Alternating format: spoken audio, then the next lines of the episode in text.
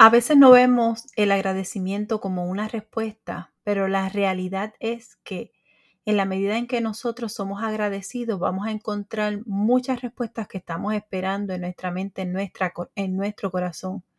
Si tú eres una de esas personas que está esperando por muchas respuestas de parte de Dios, este episodio es para ti. Agradecer es una respuesta. Quédate ahí y disfrútalo. Te bendigo.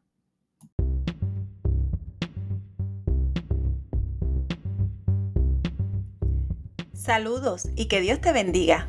Esto es Buenas Nuevas para Todas, el espacio donde queremos bendecir tu vida ofreciendo herramientas de crecimiento espiritual y personal para que vivas la vida que Dios diseñó para ti.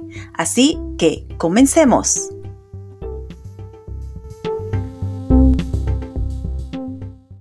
Qué bueno que estás aquí una semana más. Mi nombre es Yesenia y para la gloria de Dios soy la host de este podcast.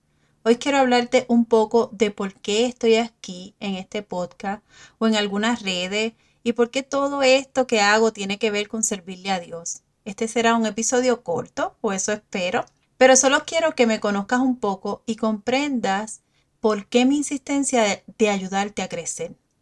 En una ocasión, Jesús fue a cenar a la casa de un hombre llamado Simón. Este hombre era una persona pudiente y reconocida en la sociedad. Mientras estaba cenando, una mujer entró eh, al lugar donde ellos estaban cenando y se postró a los pies de Jesús y dice la palabra que ella no podía dejar de llorar y de besar los pies de Jesús y que le echaba un perfume muy costoso y que secaba los pies de Jesús con sus cabellos. Simón, el que había invitado a Jesús en sus pensamientos, pensó que Jesús no era ningún profeta porque mm, pues no podía reconocer quién era este tipo de mujer, ¿verdad? Ella era una mujer de dudosa reputación. Pero Jesús, que conoce nuestros corazones, estaba viendo qué era lo que estaba pensando Simón y le interrumpió el pensamiento y le contó esta historia. Todo esto que yo te estoy contando, tú lo puedes encontrar en Lucas 7 del 36 al 50. Yo voy a leerte del 41 al 47 porque quiero que nos centremos en esta parte. Dice a partir del 41. Entonces Jesús le contó la siguiente historia. Un hombre prestó dinero a dos personas, 500 piezas de plata a una y 50 piezas a la otra. Sin embargo, ninguno de las dos pudo devolver el dinero, así que el hombre perdonó amablemente a ambas y les canceló la deuda. ¿Quién crees que lo amó más? Simón contestó, Supongo que la persona a quien más le perdonó la deuda. Correcto, dijo Jesús. Luego se volvió a la mujer y le dijo a Simón, mira a esta mujer que está arrodillada aquí. Cuando entré en tu casa, no me ofreciste agua para lavarme el polvo de mis pies, pero ella los lavó con sus lágrimas y los secó con sus cabellos. Tú no me saludaste con un beso, pero ella, desde el momento en que entré, no ha dejado de besar los pies. Tú no tuviste la cortesía de ungir mi cabeza con aceite de oliva, pero ella ha ungido mis pies con un perfume exquisito. Y te digo que sus pecados, que son muchos, han sido perdonados. Por eso ella me demostró tanto amor. Pero una persona a quien se le perdona poco, demuestra poco amor. Conozco a mi Señor Jesús desde que yo tenía nueve años. Recuerdo que eran unos tiempos bien difíciles para mis padres y por una invitación conocimos al Señor. Pasó el tiempo y como cualquier adolescente tuve mis altas y mis bajas en la fe. Pero cuando cumplí 21 años, ya estaba terminando la universidad, tuve mi encuentro personal con Jesús. Ya dejó de ser el Dios de mis padres para convertirse en mi Señor. Y desde ese tiempo le sirvo con todo lo que soy y trato de hacer todo lo que, lo que Él espera que yo haga para Él. Tengo que decirte que Dios me regaló una vida buena. No es perfecta, pero es buena. Soy madre de dos hermosas hijas y soy la esposa de un gran hombre que le sirve al Señor y yo he sido bendecida en esa área. De hecho, yo digo que Dios me presentó al amor de mi vida porque nos conocimos en la iglesia y siempre desde ahí ya llevamos 25 años de casados para la gloria del Señor. Así que sí, tengo que decir y, y me tengo que reafirmar en que Dios me ha regalado una buena vida. Pero como cualquier familia, hemos vivido todas las temporadas que Eclesiastés está mencionando. Si tú vas a Eclesiastés 3, te vas a dar cuenta de todas las temporadas por las que el ser humano común puede pasar. Y yo tengo que decirte que como familia nosotros las hemos vivido todas. Hemos tenido tiempos de risa, hemos tenido tiempos de llanto, hemos tenido tiempos de nacimientos, hemos tenido tiempos de muerte, hemos tenido tiempos de baile, hemos tenido tiempos de mucha tristeza. En fin, hemos tenido tiempo de todas, todas las temporadas, de una manera u otra las hemos vivido. Pero si de algo yo estoy muy segura, es que en todas esas temporadas Dios ha estado con nosotros. No te puedo decir que hoy tengo todo lo que un día soñé que tendría. Algunas cosas tengo más de lo que esperaba. Sí, porque Dios es así. En otras, simplemente la contestación ha sido no, no, y nunca llegaron. Y hay varias que todavía están en espera, porque también esa es una respuesta que Dios da a nuestra vida. Tienes que esperar y a veces tenemos que aprender a esperar el tiempo perfecto de Dios. Hace dos años, después de haberlo perdido todo en nuestro país, decidimos mudarnos y debo decirte que ha sido una gran decisión, una gran decisión eh, de mucha oración, de mucha reflexión, de mucho miedo, de mucho temor, pero ha sido una decisión que ha valido la pena. En este punto, ahora mismo lo único que me gustaría de, toda, de, de haber tomado toda esa decisión sería decirte que me falta mi hija menor que esté acá con nosotros, pero también he entendido que ella va a llegar, ella va a llegar porque el Señor la va a traer. Y yo estoy segura de eso porque Dios es fiel y cuando se trata de salvar, Él no va a dejar a ninguno de los suyos atrás. Así que yo solamente espero en el tiempo de Él, el tiempo de Él que es perfecto, que Él lo va a hacer porque Él se encarga de todas las cosas de mi vida y mis hijas son de Él. Así que estoy segura, más que segura que Él no las va a dejar. Pero como te estaba diciendo, fue una gran decisión que tuvimos que tomar, pero que ha valido la pena. Cuando nosotros llegamos aquí no teníamos nada. Si tú has leído mi libro maravillosamente complejo, allí yo cuento casi toda esta historia. Llegamos aquí con siete cajas y de esas siete cajas yo creo que habían como unas cuatro cajas que eran de ropa, de ropa que no podíamos usar aquí porque acá el clima es diferente. Nosotros estamos en la Florida, pero en la parte norte.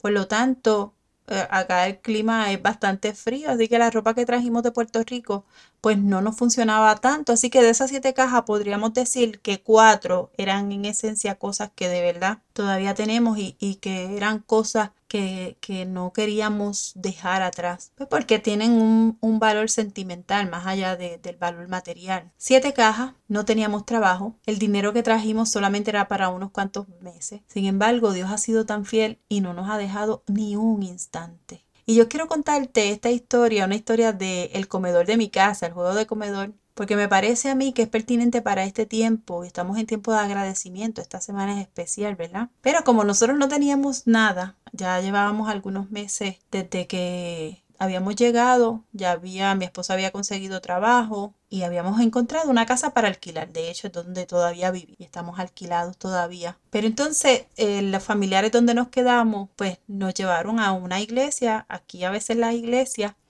tienen lo que se llama un thrift store, que son cosas de segunda mano, cosas que las personas donan y las iglesias las donan a personas como nosotros que vinimos sin nada. Y fuimos allí y me dejaron escoger es como si fuera una tiendita y me dejaron escoger varias cosas. Como ya yo venía con la mentalidad de no llenarme de cosas, porque nosotros aprendimos con la mudanza que no vale la pena tener tanto porque la mayoría de las cosas que uno tiene a veces ni las usa. Pues yo solamente tomé lo que de verdad íbamos a usar. Había muchas cosas allí, pero yo tomé realmente lo que de verdad íbamos a utilizar en nuestra nueva vida. Y una de las cosas que había allí era un juego de comedor. Nos dijeron, mire, está ese juego de comedor, como nosotros no teníamos ningún mueble, dijimos, pues sí, vamos a buscarlo. Cuando lo vimos estaba excelente. ¿Qué le faltaba? Pues eh, a lo mejor un retoquito de pintura, a lo mejor cambiarle el tapizado, pero él estaba excelente, excelente. Yo, vamos, qué bueno.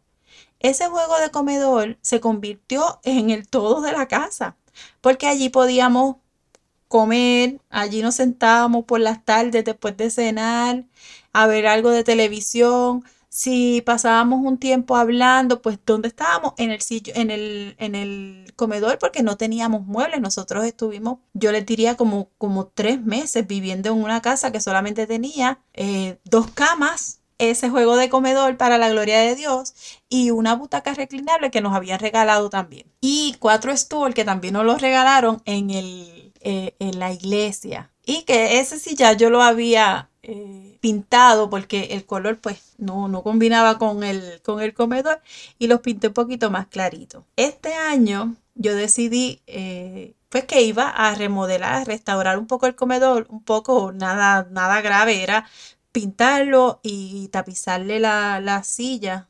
Y cuando lo estoy desmontando para hacer todo eso, que yo veo las etiquetas del comedor, el comedor viene de Malasia con una madera súper buena. El comedor está completo. No tiene astilla. No hay nada que lo hayan dañado.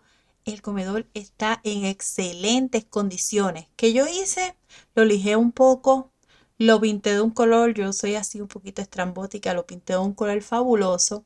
Le tapicé la silla Todavía me falta terminar un poco la mesa porque ya empezaron los días fríos y pintarla ha sido un poco difícil, pero él quedó hermoso, está en excelentes condiciones y yo sé que me va a durar por muchos, muchos años. Tengo comedor para muchos años y quedó bien bello. ¿Y qué es lo que yo quiero contarte o qué yo quiero, a dónde yo quiero llevarte con esta historia de mi juego de comedor? Que es un artículo, que es un objeto, que es algo en la casa. Pero yo lo que quiero decirte con todo esto es que a veces estamos en las redes, estamos compartiendo, estamos hablando. A mí me gusta mucho dar consejos acerca de cómo acercarnos más al Señor.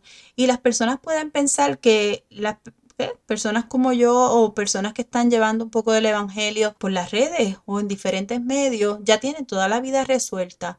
Y no es así. Nosotros también pasamos por nuestras situaciones, somos probados en muchas cosas, tenemos dificultades como cualquier persona, pero la diferencia está en que Dios, hemos reconocido que Dios es el que está con nosotros. Todavía a nosotros nos queda mucho por alcanzar, todavía hay muchas expectativas que tenemos, quizás las logremos todas, tal vez no. Nosotros estamos sujetos a la voluntad del Señor, por lo tanto habrá cosas que el Señor dirá que sí, habrá cosas que el Señor dirá que no, pero de todo eso, lo que yo quiero que tú sepas y lo que nosotros hemos entendido es que no estamos solos es que Dios ha estado en medio de mi casa, es que Dios ha estado apoyándonos, es que Dios ha estado proveyendo todo lo que necesitamos y a veces hasta más de lo que necesitamos. Y que Él nos muestra su amor en detalles como esto, un comedor, pero no es cualquier comedor. Yo te puedo decir, yo, yo, yo no te puedo decir otra cosa, que yo estoy tan agradecida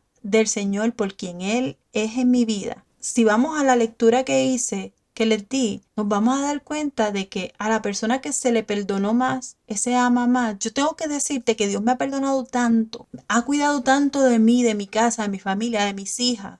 Sin importar las condiciones en las que estemos, Él está ahí, que yo no puedo hacer otra cosa que agradecer, que servir, que hacer todo lo que yo esté en mi alcance, en mis manos, para agradar y vivir conforme al corazón de Dios. Y no solo en lo material, hemos visto la provisión de Dios, no solamente ahí, también en lo espiritual. Hemos aprendido a confiar más porque Quizás en otros tiempos nosotros no hubiésemos podido sobrellevar muchas de las cosas que nosotros hemos tenido que vivir, pero Dios nos ha enseñado a esperar, a confiar en su proceso, nos ha enseñado a que Él, si Él nos ha resuelto otras cosas, Él va a resolver, seguir resolviendo todo lo demás.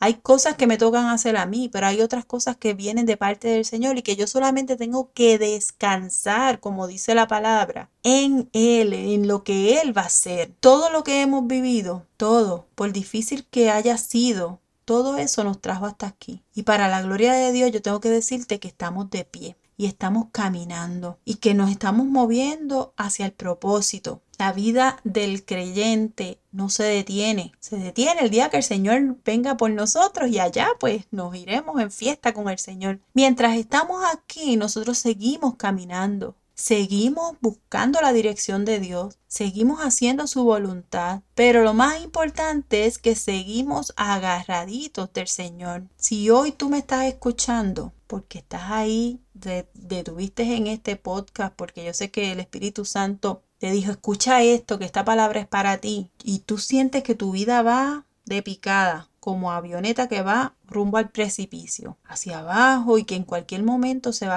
a, quebrar todo, que te va a estrellar, que ya no encuentras qué más hacer para poder salir adelante. Hoy yo quiero decirte que Dios no se ha olvidado de ti, no, no te ha dejado, no nos ha dejado. Él está ahí, Él te ve, él sabe de qué tienes necesidad y sobre todo te ama. Te ama como nadie lo ha hecho y quiere que confíes en el proceso y que te mantengas firme, firme. Mira, yo no puedo decirte otra cosa. Mi mayor consejo en el tiempo de angustia es que te dediques a crecer en Él. A mí me ayudó tanto a arraigarme de tal forma al Señor, conectar más con Él, poner de verdad todas mis preocupaciones en Él. Eso es lo único que nos ha ayudado como familia y a mí en lo personal a mantenerme firme, a mantenerme cuerda, porque hay muchas situaciones que vienen a nuestra vida que pueden ser muy complicadas y que si nosotros nos quedamos solos pueden ser literalmente nefastas. Pero cuando nosotros estamos en el Señor, hay muchas situaciones que pueden llegar a nuestra vida, pero que más allá de eso, Dios tiene el control y nos va dando la respuesta que nuestro corazón necesita. Aquella mujer a los pies de Jesús, lo único que decía era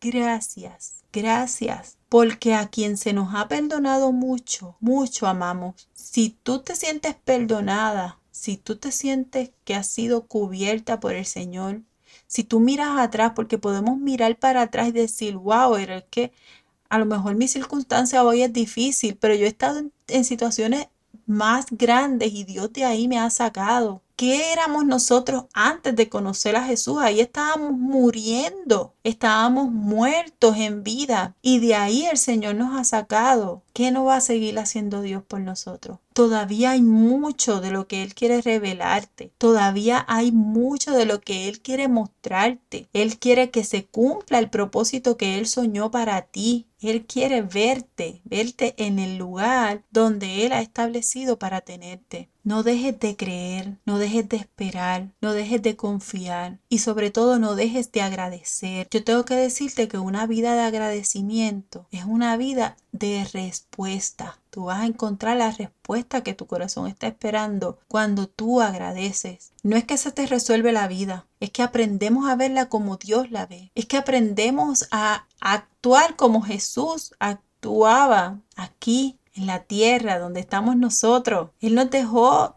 su enseñanza, su testimonio para que nosotros supiéramos que también nosotros lo podemos hacer. Esta es una semana típica de agradecimiento. ¿sí? El mundo decidió que esta semana iba a ser la semana de acción de gracia. Claro que para el creyente cada día es un día de acción de gracia, pero no perdamos la oportunidad. Oh, esta es la semana de agradecer. Vamos a agradecer con todo lo que tenemos. Que todo lo que yo haga, que todo lo que yo diga, que todo lo que yo piense, que todo lo que yo soy, agradezca al Señor todo lo que Él ha hecho por mí, que es mucho, aún sin yo merecerlo.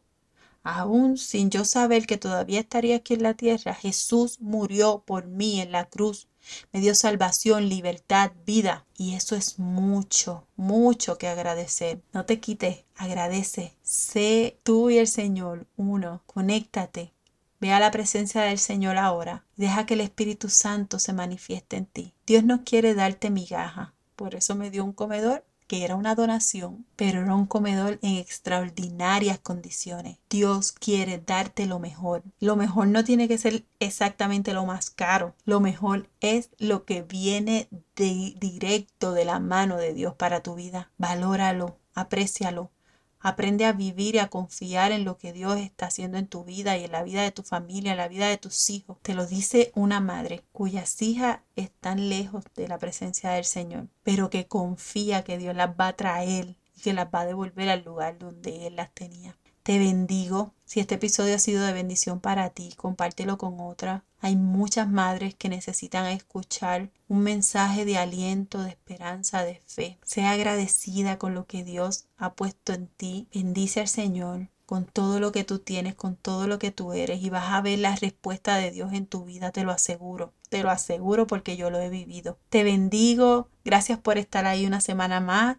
Estamos preparando cosas hermosas Ve allí a Instagram o a Facebook, escríbenos, déjanos un mensaje. Puedes calificar este podcast allí si estás escuchando de Apple Podcast. Las estrellitas nos ayudan a nosotros a distribuir más. Así que déjame conocerte. Ponte en contacto con nosotros. Te bendigo hacia adelante en el nombre de Jesús y te veo la próxima semana. Bye bye.